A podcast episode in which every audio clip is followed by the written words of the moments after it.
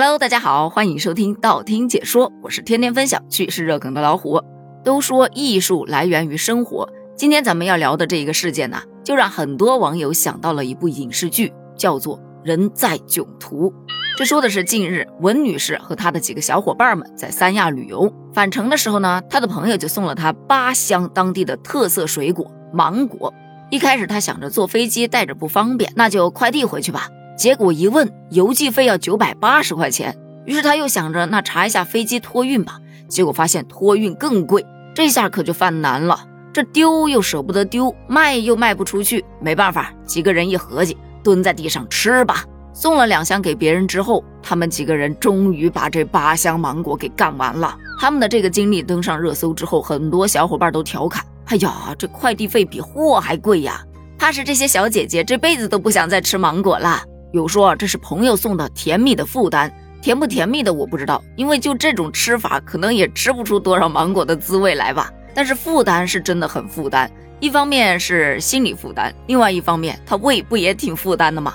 不过这还真不是个例，你知道吗？在二零二一年的时候，昆明长水国际机场也曾发生过类似的事件。当时有一位王先生，他和他的三名同事出差返程之前呢，发现当地的橘子是物美价廉，而且特别的好吃，于是他就花了五十块钱买了一箱橘子，六十斤，在机场办理托运的时候被告知，这托运费十块钱一公斤，吧唧这么一算。那六十斤橘子岂不是要花三百块钱？这三百块钱要花了，回家可怎么交代呀？于是他和几名同事也是这么一合计，亏钱这事儿咱可不能干呐。于是就决定在机场直接开吃。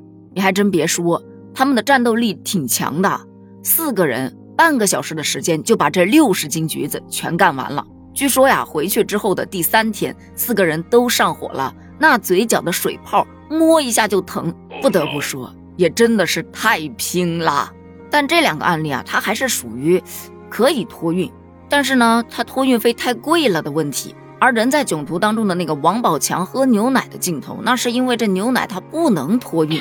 其实，在这个电影出来之后，王宝强针对这个镜头还接受过采访，当时就表示他牛奶是真喝的，那条也是一条就过的。但是拍了这一段戏之后，好久都没有再接触过牛奶了，而且他还爆料。每次自己在机场赶飞机的时候，都会被安检人员调侃一句：“你这次没有带牛奶吧？”除了牛奶，开了封的酒也是上不了飞机的。这不，前年的时候，在贵州的遵义茅台机场就发生了这么一幕：有两位男士啊，他们买了很多的酒，说寄回家办理托运手续。但是呢，因为有两瓶已经拆封了，所以没有办法托运，只能快递或者其他方式带回去。没想到。这两个人直接拧掉瓶盖，当场这么一碰杯，一人一瓶，咣当咣当就喝光了。旁边拍视频的人大喊：“这俩狠人呐，这大哥太狠了！那可是一斤装的白酒啊！”不得不说，俩大哥酒量确实不错，但这不配两粒花生米，就确实感觉酒也没什么酒味儿了吧。不管是前面的吃芒果、吃橘子，还是后面的喝牛奶、喝白酒，其实一次性这么超量的喝啊、吃啊，挺伤身体的，还是要适可而止。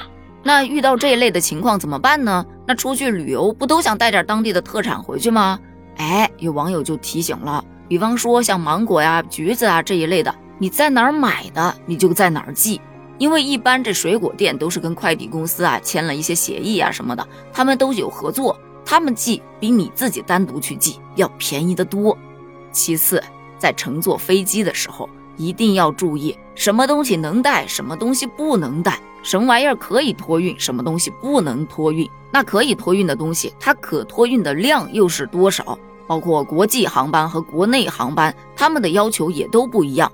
这要详细说起来，内容可就多了。如果你觉得有必要，可以在评论区给我留言，咱们就单独来做这么一期节目。